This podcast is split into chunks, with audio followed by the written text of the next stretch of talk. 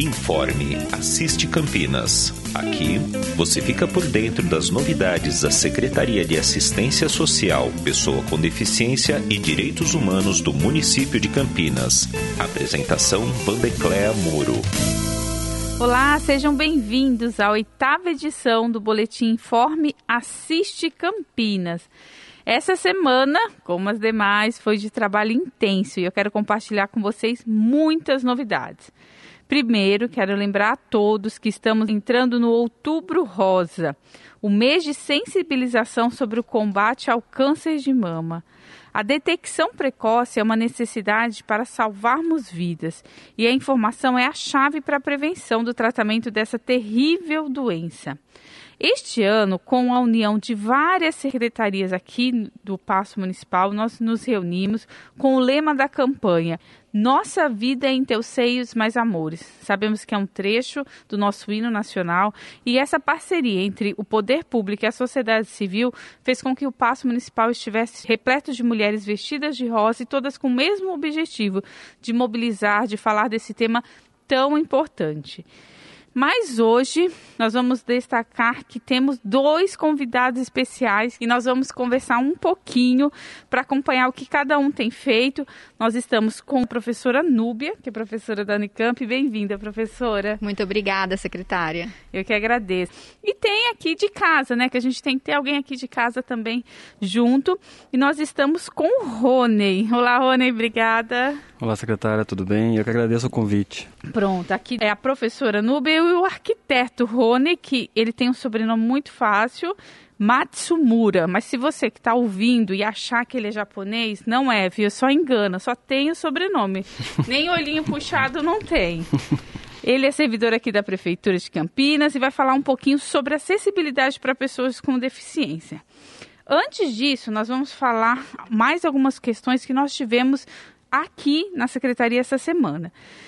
Eu quero falar sobre um projeto muito importante que foi para a Câmara Municipal para aprovação. O projeto Campinas Protege. E não sei se a professora ouviu falar, mas a gente, o prefeito, encaminhou para a Câmara um projeto de lei que destina um valor de R$ 1.500 para famílias que tenham crianças e adolescentes que perderam pai e mãe fora do setor público é chamado de órfãos do Covid. E a gente sabe que a pandemia atingiu muito a saúde das pessoas, mas o olhar para as crianças, o olhar para a assistência social também é preciso ter, que acho que vão ser os mais atingidos. Com certeza. E aí, eu estou muito feliz porque foi aprovado em primeira votação, então são dois turnos de votação. Então eu quero deixar aqui o obrigado. Obrigada a todos os vereadores da Câmara Municipal, porque foi uma votação unânime tanto aqueles da base quanto da oposição entenderam que é um projeto que é para a sociedade, é suprapartidário, não é um projeto para beneficiar qualquer pessoa que não as famílias que perderam pais e mães. Então é importantíssimo, eu agradeço. Tenho certeza que nós teremos esse posicionamento na segunda votação e logo vamos poder ajudar essas pessoas de, com esse valor. E as novidades não param. Terça-feira, no dia 28, tivemos o encerramento da campanha Setembro Verde. Ficou por sua conta, né, Rony, esse encerramento? Ficou. Nossa, o prefeito em exercício, Vanderlei de Almeida, fez questão de prestigiar o encontro. Digo com muito carinho mesmo que o prefeito Dário tem se recuperado após passar aquela questão toda difícil de internação. Ele já está em casa e a gente tem ouvido aí, provavelmente semana que vem ele está aqui de volta, está aqui com a gente. Mas exaltar também, enquanto estava exercendo o cargo de prefeito interino, o prefeito Vandão, que é vice-prefeito, exerceu um excelente papel representando o prefeito Dário e eu agradeço esse olhar sensível à nossa secretaria e às ações. Um dos discursos que ele fez em uma das ações que nós fizemos é para além das campanhas. E por que nós fazemos campanhas? Por exemplo, a gente teve, não sei se a professora acompanhou, a gente fez abril azul, é, maio laranja, Agosto junho, lilás. junho violeta, você está pulando. Agosto lilás e agora setembro verde. E por que fazer essas ações temáticas? É uma forma de chamar a atenção da população para o tema e nos impõe ao poder público dizer o que nós estamos fazendo sobre isso. Então é muito importante fazer. E o prefeito em exercício, Vandão, ressaltou isso, a importância dessas ações de chamarmos a atenção para temas tão sensíveis, como por exemplo foi agora que o Rony teve à frente do Setembro Verde. E foi um encontro muito importante que a gente falou sobre acessibilidade. Antes de você falar como foi no dia. Fala pra gente o que, que você faz aqui na secretaria, Rony. Vamos lá, eu estou como coordenador de acessibilidade arquitetônica. Esta coordenadoria tem o papel, a incumbência de analisar, fazer vistorias, orientações e pareceres de acessibilidade nos imóveis públicos, e em alguns casos privados, como no caso de denúncias. Ah, então é só com denúncia que você não vai em qualquer local privado. Se eu falar assim, Rony, ó, vai lá em casa ver se está com acessibilidade. Não, não é assim. Não.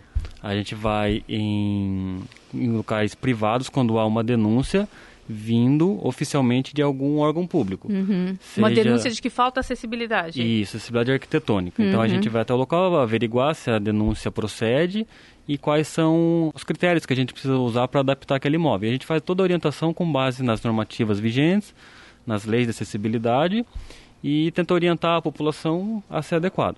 E os imóveis públicos são vistorias e pareceres técnicos de imóveis de propriedade do município, serviços das diversas secretarias, né, para que o usuário e também a pessoa que trabalha, os servidores que trabalham nesse local, tem a possibilidade e o direito de igualdade para acessar todos os ambientes desse imóvel. E deixa eu te perguntar uma coisa, é só a gente sabe que tem prédios públicos que são próprios, ou seja, é do município, e tem aqueles que são alugados. Você só vistoria os que são do município? É, não, a gente vistoria os dois. Os dois. Eles têm processos diferentes, uhum. mas a gente realiza vistorias tanto nos que são locados como nos próprios. Os locados, a gente vistoria no processo de locação, de renovação de contrato ou de aquisição de novo contrato. E os imóveis que são de propriedade do município é um outro fluxo que a gente chama de IMAP. Rony, eu não sei porquê, mas os técnicos gostam de siglas. Me explica melhor, o que, é esse IMAP? O IMAP, ele é o Índice Municipal de Acessibilidade dos Próprios. Hum. É, é um jeito que a gente achou de fazer um, um apanhado da, dos itens de acessibilidade que precisam ser adaptados dos prédios públicos. Então a gente faz vistorias por secretarias, educação, cultura. Ah, você não atende só assistência, não? Não, de todo o município. Hum. Né? A prioridade são para os imóveis públicos que façam atendimento à população. Uhum. Mas é para analisar todos os imóveis públicos, né? E nada mais é do que vistorias para verificar a acessibilidade.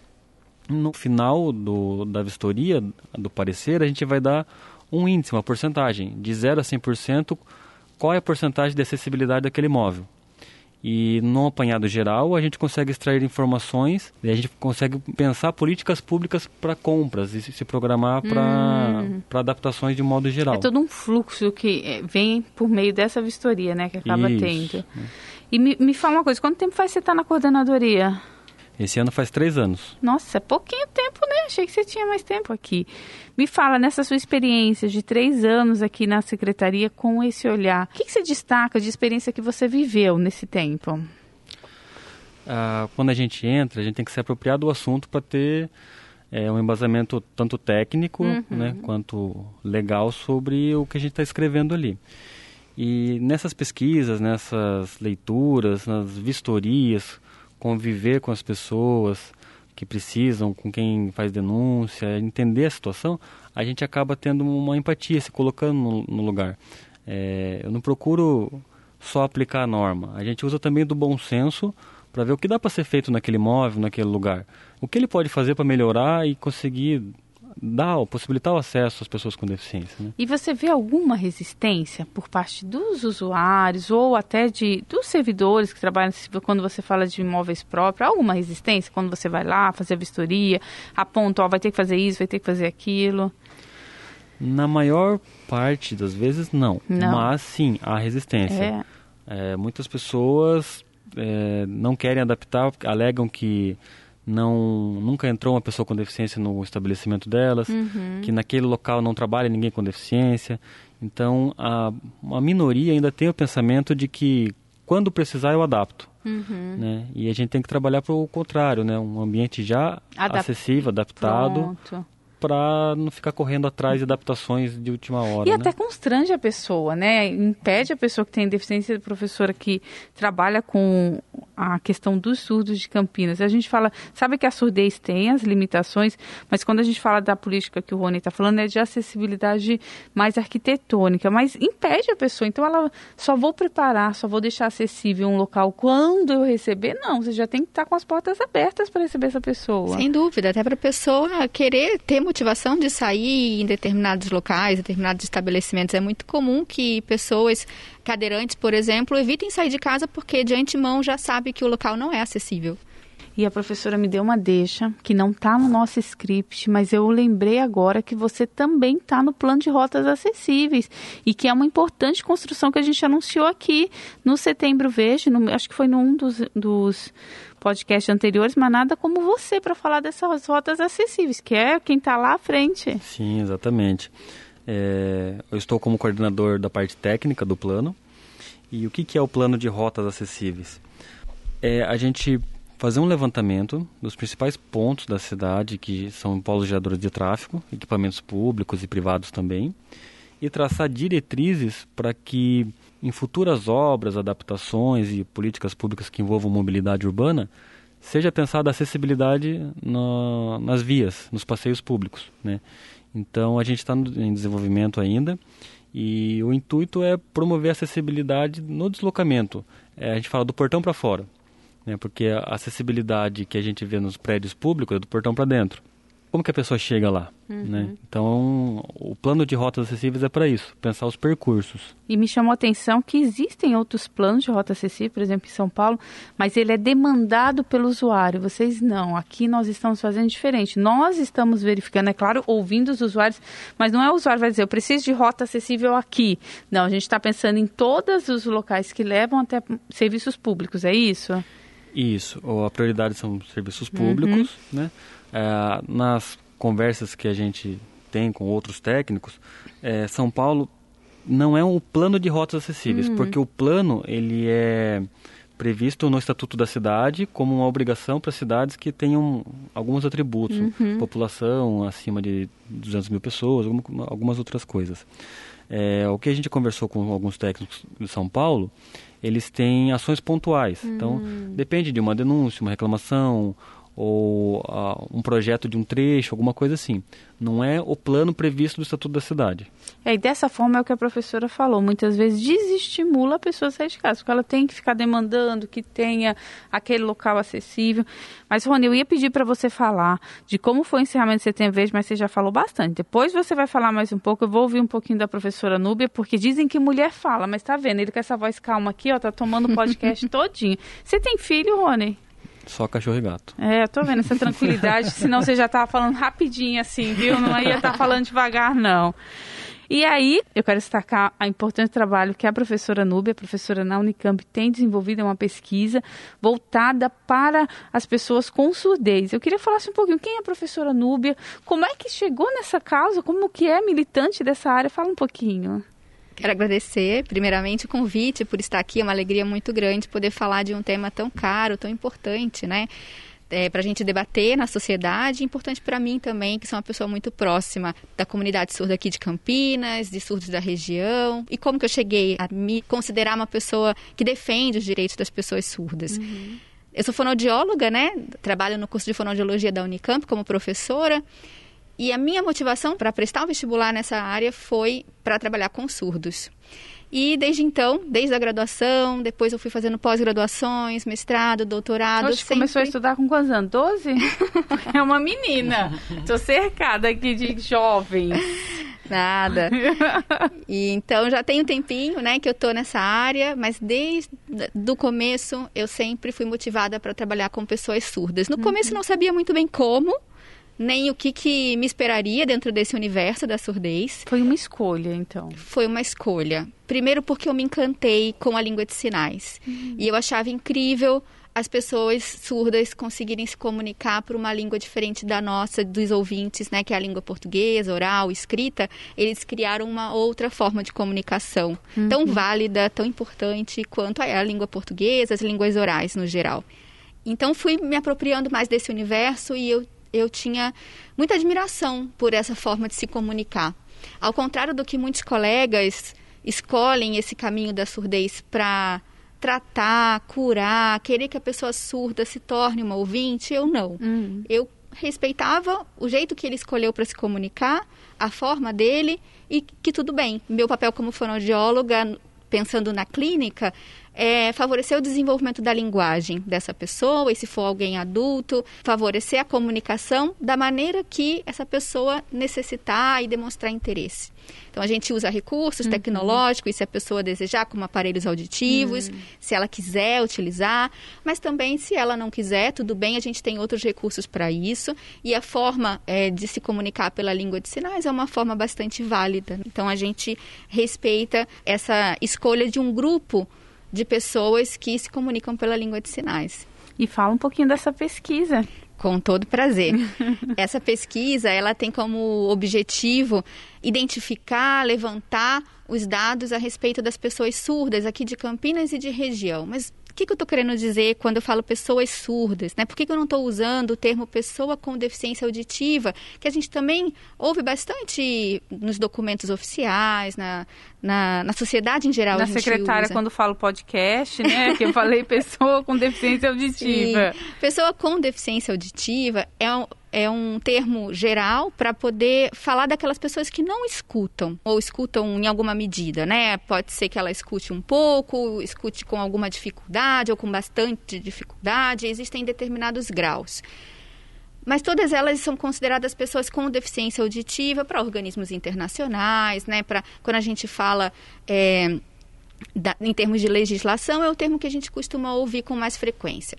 Mas dentro desse grupo de pessoas com deficiência, existe um outro segmento de pessoas que se consideram pessoas surdas. O que, que isso quer dizer? Isso quer dizer que elas se identificam por uma outra característica, que é o uso da língua de sinais. Então, aquelas pessoas que de fato não escutam ou têm dificuldade para escutar, porém que se comunicam pela língua de sinais, adquiriram essa língua como sua língua natural, elas preferem ser chamadas, elas escolhem ser chamadas de surdas ou hum. surdo.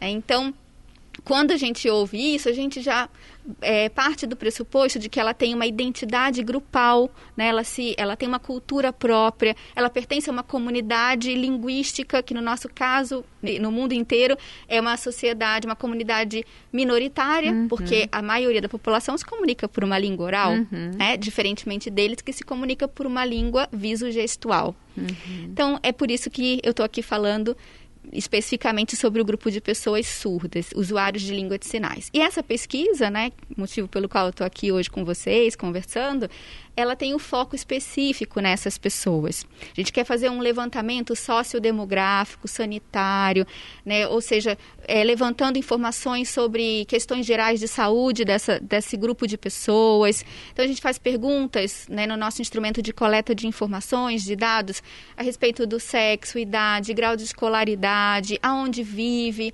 nesse, é, o local né, de moradia, tanto a cidade quanto o bairro, para a gente poder traçar é, geograficamente onde elas se concentram mais, se uhum. é que uhum. existe uma concentração maior em determinados espaços.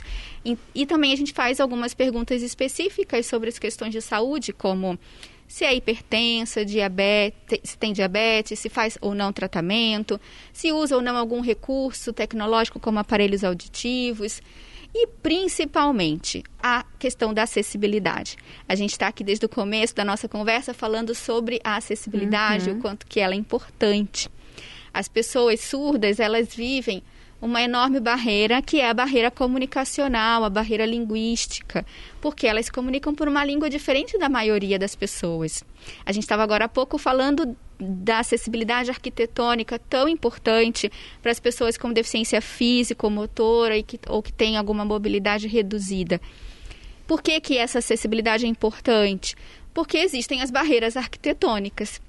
Então, a acessibilidade é uma ferramenta de romper, para romper essas barreiras. Para o grupo de pessoas surdas, a barreira que elas vivenciam é a comunicacional, a barreira linguística.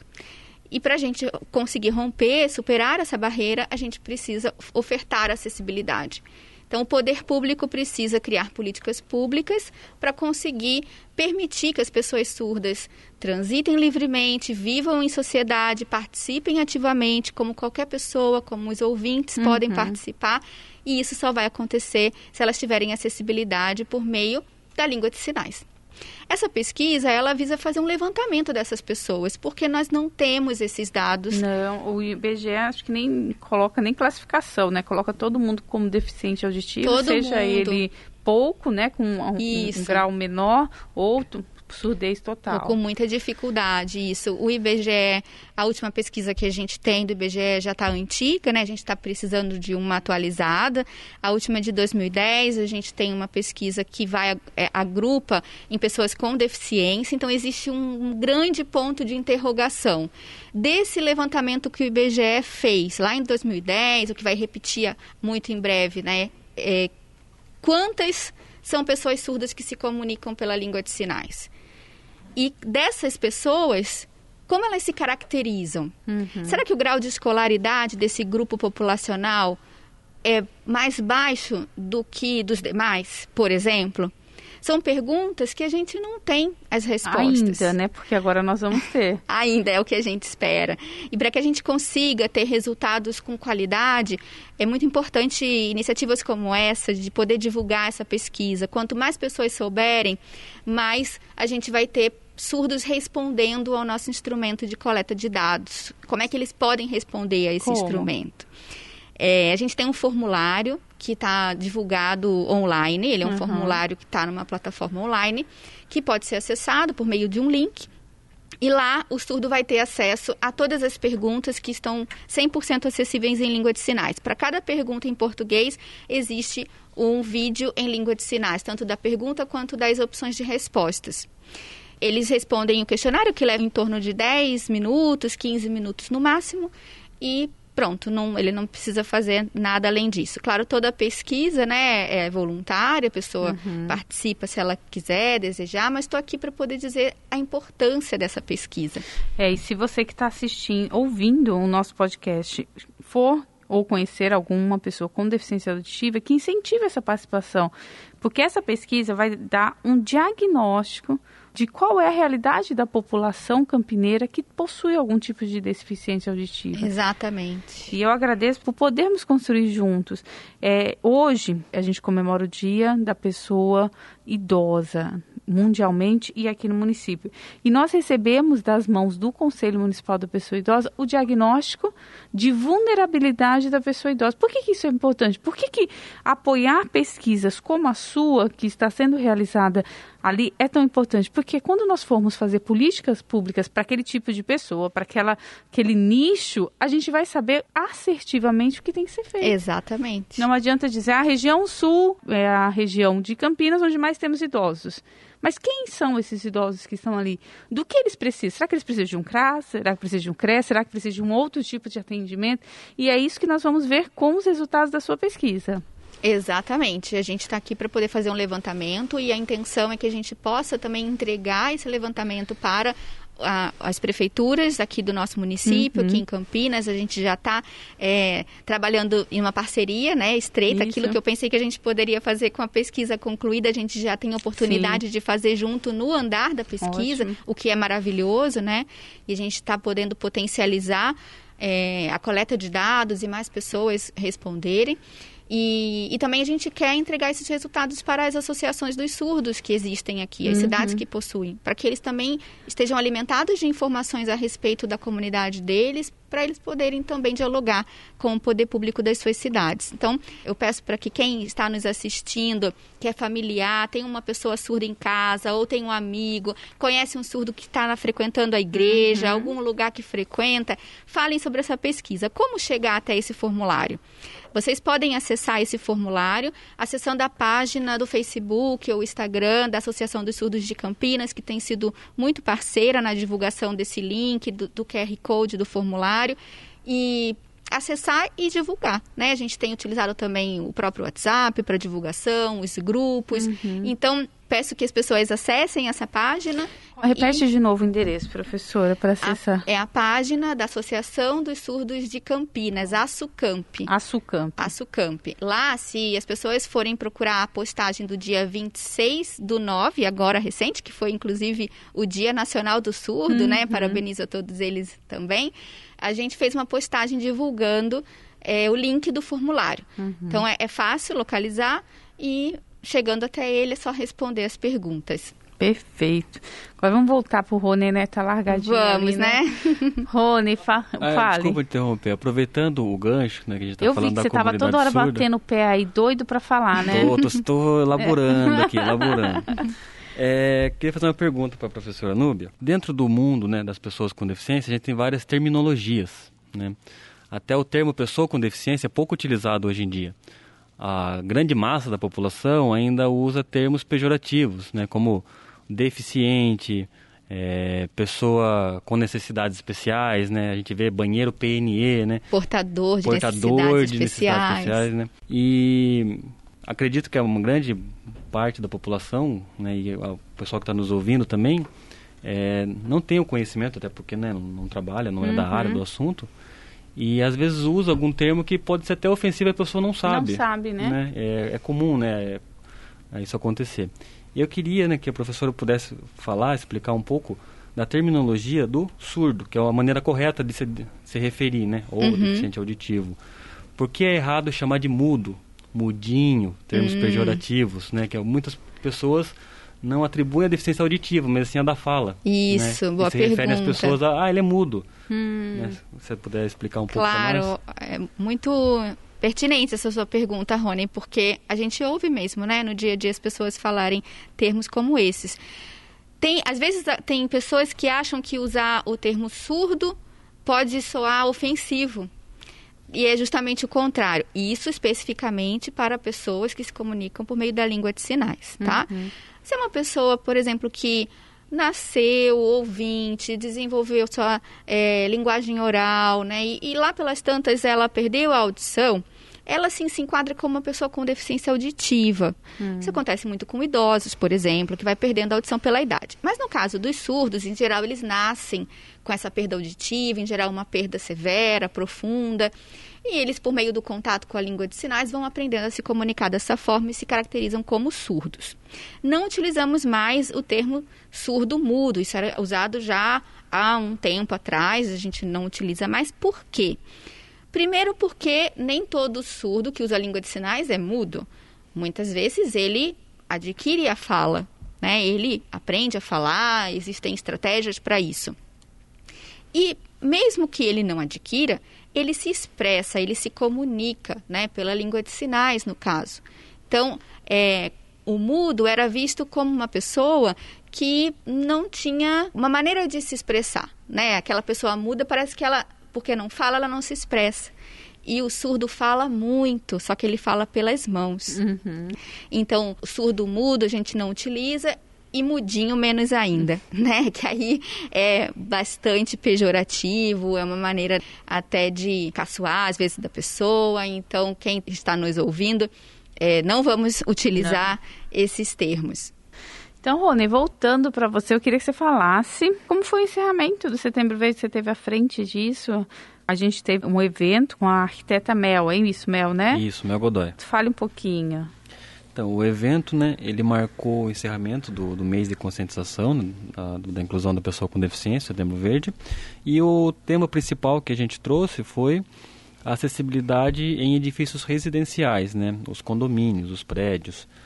Ah, o intuito é da gente conscientizar tanto a população quanto técnicos da importância de promover espaços acessíveis e inclusivos nos ambientes de uso comum, porque Imagine se você com alguma deficiência ser impedido de usar uma parte da sua casa, porque a área de uso comum do condomínio é de uhum. todos, né? Você não poder usar um, um, salão de festas, uma recepção, uma piscina, né? Ou a própria entrada né, do prédio, pode ser uma escadaria, a pessoa tem que entrar pela garagem. É, isso gera, além de constrangimento, uma sensação de impotência, né? De você não ter a liberdade de de igualdade, do direito de ir e vir. Mas, oh, Rony, e isso eu ouso dizer para você que não é só nos prédios antigos, não. Eu moro num condomínio de edifícios e ele não é antigo, acho que ele tem uns seis anos de construção. Mas eles tiveram que readequar toda a entrada da portaria, porque para entrar você tem que passar por uma catraca e colocar a digital. O cadeirante não passa ali. Então eles tiveram que fazer toda uma adaptação. E se a gente for ver, seis anos era para pensar no que você está falando de acessibilidade arquitetônica, não era para deixar passar isso e depois fazer uma reforma. Sim, a, a norma de acessibilidade que a gente utiliza, que é a NBR 9050, se não me falha a memória, ela vem desde 2004. Então já é um tema que vem uhum. sendo discutido há bom tempo. O que ganhou bastante força foi a, a vinda da Lei Brasileira de Inclusão, hum. a 13146 de 2015. Né?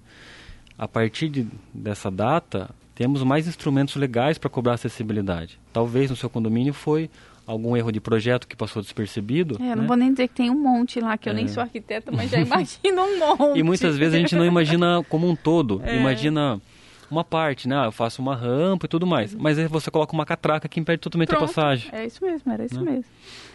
E esse evento, né, do que a gente trouxe foi para falar sobre isso, acessibilidade nos condomínios, conscientizar técnicos, população e tentar né, causar ali uma empatia, que a pessoa uhum. pense no, no próximo e não precise recorrer a meios judiciais e outros para tentar adaptar a sua própria residência, né, seu próprio condomínio. E o resultado dessa palestra eu pude perceber já no mesmo dia quando encerrou, estava saindo do Salão Vermelho e vieram, porque tinha muitos técnicos da prefeitura assistindo, e eles vieram falar de como é importante, apesar deles conhecerem como deve ser feito, de ter essa sensibilidade do porquê deve ser feito e não só fazer. Então foi muito importante. Eu agradeço a participação dos dois, professora. É um prazer recebê-la aqui no nosso podcast. Tenho certeza que a gente vai continuar falando e vamos falar dos resultados, vamos ter diagnóstico. Vou empreender esforço para divulgar também a página que a professora falou, para que a gente possa acessar o maior número de pessoas possíveis. Eu ainda vou voltar com a fala para suas considerações finais. Nós tivemos o aniversário do CEAMO que completou 19 anos e a, nós observamos um aumento da demanda dos serviços. E quando a gente fala desse aumento, nós estamos dizendo que este ano 66% mais mulheres procuraram o SEAMO, ou seja, a violência aumentou. E agora a gente vai fazer todo um trabalho para identificar se houve um aumento das denúncias por causa da pandemia e a pessoa que estava lá no, com o agressor, ou se foi um outro fator que motivou e facilitou essa mulher a chegar. Mas é um importante trabalho e eu ressalto e parabenizo a toda a equipe do SEAMO que atua ali com muito fervor, porque tem que ter muita solidez emocional para fazer esse tipo de atendimento. Tem feito um trabalho excelente. Tivemos também uma ótima notícia. Nós temos um projeto chamado Amigos no Trecho, que a Polícia Rodoviária faz abordagem daqueles andarilhos que andam na rua e com o objetivo de garantir que eles não sofram atropelamento, eles são encaminhados para o nosso abrigo. O mês de setembro nós conseguimos fechar em todas as rodovias que cortam a cidade de Campinas aderiram ao projeto. Então, sempre vai ter um olhar, que são esses amigos no trecho, verificando se tem uma pessoa em situação de rua que anda ali nas rodovias e buscando dar ela segurança para que não haja atropelamento, encaminhando ela para os nossos serviços. Professora, obrigada novamente por estar aqui, por compartilhar, por dividir conosco esse projeto tão importante. Muito obrigada também pelo convite, né? É, Virei quantas vezes for convidada, porque esse é um tema muito importante que a gente está batalhando aí para conseguir ajudar o poder público e ajudar a população, uhum. né? A população de pessoas surdas. Quero agradecer imensamente a equipe que trabalha comigo. É uma equipe de pesquisadores, eu tenho uma aluna que é a Giovana Stolfi e tem dois estatísticos junto comigo, que é o Rafael e a Janaína. E quero, para finalizar, é, quero dizer que também é, se você é uma pessoa que conhece um surdo, que está falando, né, divulgando para ela, falando do link, estimulando ela a responder esse formulário que eu estou dizendo que está online, mas ficou assim sem ter lembrar de muita coisa para poder explicar, eu quero dizer que tem uma live que a gente fez no dia 3 de setembro, que está na página da Associação dos Surdos de Campinas também, né? Então, se a pessoa for lá na página do Facebook e rodar até o dia 3 de setembro, vai ver uma live comigo uhum. explicando, totalmente acessível em língua de sinais. Então, uma pessoa surda que tem mais curiosidade, quer entender melhor, você ouvinte que está aqui nos ouvindo e quer também ter mais subsídios, ferramentas para explicar, aconselho lá nessa live e também passar para a pessoa surda que ela vai ter mais informações, além do meu próprio contato. A própria pessoa surda, se quiser, ela pode me mandar um WhatsApp, um vídeo, uma web, eu explico sobre a pesquisa, ela tira todas as dúvidas comigo. Meu telefone é 19 9 9380 1158 meu telefone institucional. Pronto, obrigada. Muito obrigada. Eu que agradeço, professora. E Rony, muito obrigada por estar aqui. Quero que você deixe o um recado aí para quem não conhece a coordenadoria, como que entra em contato, porque como você disse, não é só os prédios públicos, né? E da importância que tem o seu papel de coordenador nessa estrutura da política pública. É, como a gente estava falando sobre acessibilidade nos prédios públicos, nos prédios privados, Queria frisar aqui que qualquer pessoa que se sinta prejudicada no seu direito de acessibilidade, de ir e vir, ela pode fazer uma denúncia e a gente vai averiguar. Né? Se for um comércio, um serviço ou um condomínio nas áreas de uso comum, né? a pessoa pode, pelo 156, fazer uma reclamação e a gente vai até o local para fazer uma conscientização, uma, uma orientação técnica para ser adequado. O 156 ele pode ser por telefone, pelo aplicativo, pelo uhum. site, né? todos os outros canais. E gostaria de agradecer o convite, né? Uma honra dividir a mesa para a gente falar sobre esse assunto, que é cada vez mais importante, né? Sim. né? E eu gosto de dizer que a acessibilidade ela não é um luxo, ela é uma obrigação. É verdade. Né? Então a gente não está fazendo um favor, a gente está cumprindo com o nosso papel na sociedade. Né? Os ambientes precisam, devem ser acessíveis. Falou tudo, Rony, muito obrigada. E aí, para fechar, encerrar o nosso oitavo podcast, eu quero dizer que é, ele está sendo gravado no dia 1 de outubro e amanhã, dia 2, nós vamos ter a Conferência Municipal da Pessoa com Deficiência.